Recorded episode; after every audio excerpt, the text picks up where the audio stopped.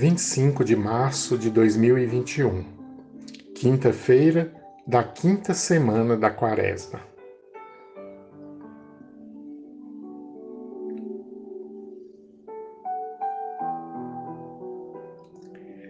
Se alguém guardar a minha palavra, jamais provará a morte.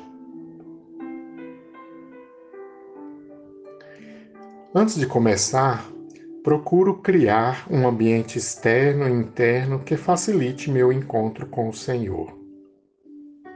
Sigo os preâmbulos, oração preparatória, composição, vendo lugar, petição da graça. Leio ou escuto a palavra de Deus com atenção e utilizo as pistas para oração que estão após a leitura do Evangelho.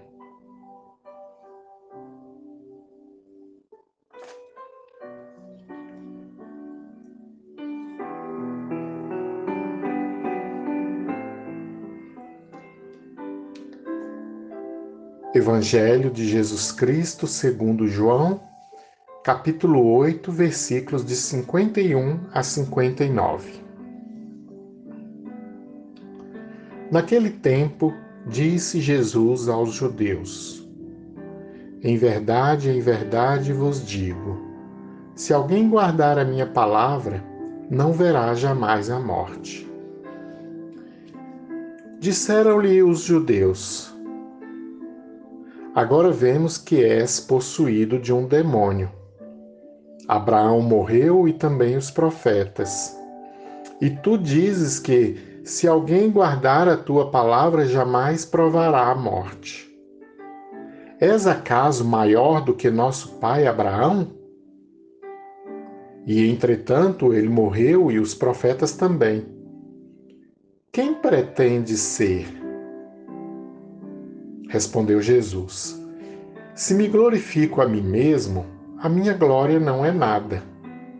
Meu Pai é quem me glorifica, aquele que vós dizeis ser o vosso Deus. E, contudo, não o conheceis. Eu, porém, o conheço, e, se dissesse que não o conheço, seria mentiroso como vós mas conheço-o e guardo a sua palavra. Abraão, vosso pai, exultou com o pensamento de ver o meu dia. Viu e ficou cheio de alegria. Os judeus lhe disseram: Não tens ainda cinquenta anos e viste Abraão. Respondeu-lhe Jesus: em verdade, em verdade vos digo: antes que Abraão fosse, eu sou. A essas palavras pegaram então em pedras para las atirar. Jesus, porém, se ocultou e saiu do templo. Palavra da salvação.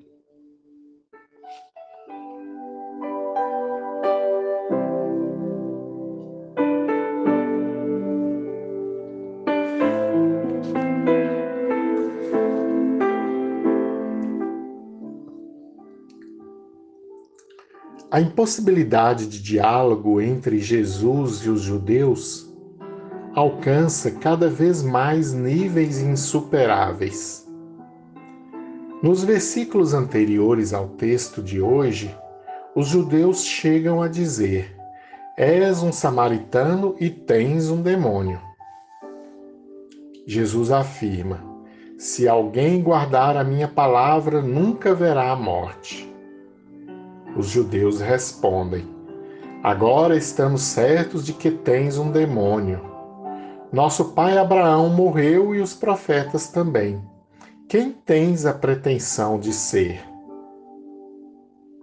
Jesus responde que o Pai o glorifica, Pai a quem eles não conhecem, e Jesus o conhece bem.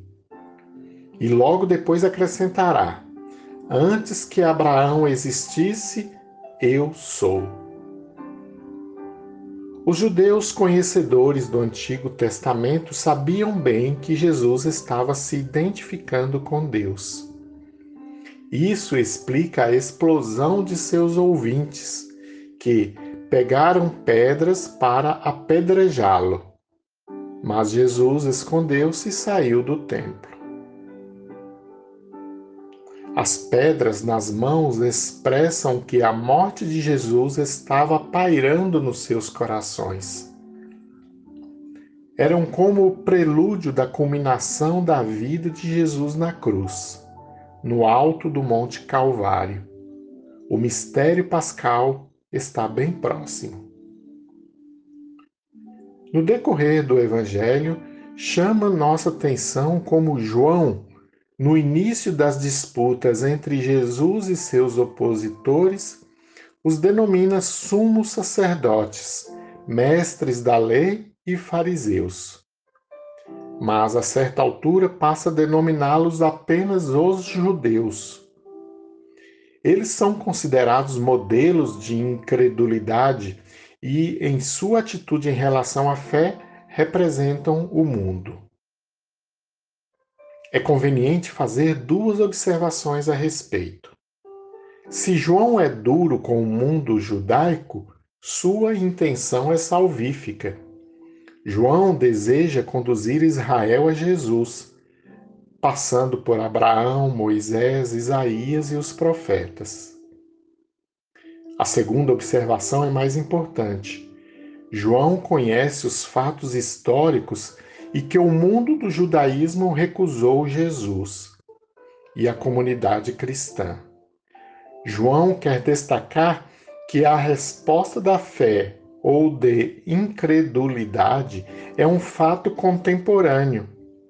Em toda essa discussão entre Jesus e seus opositores, o que está em jogo não é uma questão de linguagem, mas de sintonia. Por isso, Jesus não explica sua revelação, mas insiste em apontar a origem da incompreensão. A infidelidade é uma cegueira de espírito que impossibilita conhecer Jesus. O Deus dos judeus nada tinha a ver com o Pai de nosso Senhor Jesus Cristo. A falta de sintonia impedia o diálogo. Nosso modo de rezar manifesta a imagem que temos de Deus.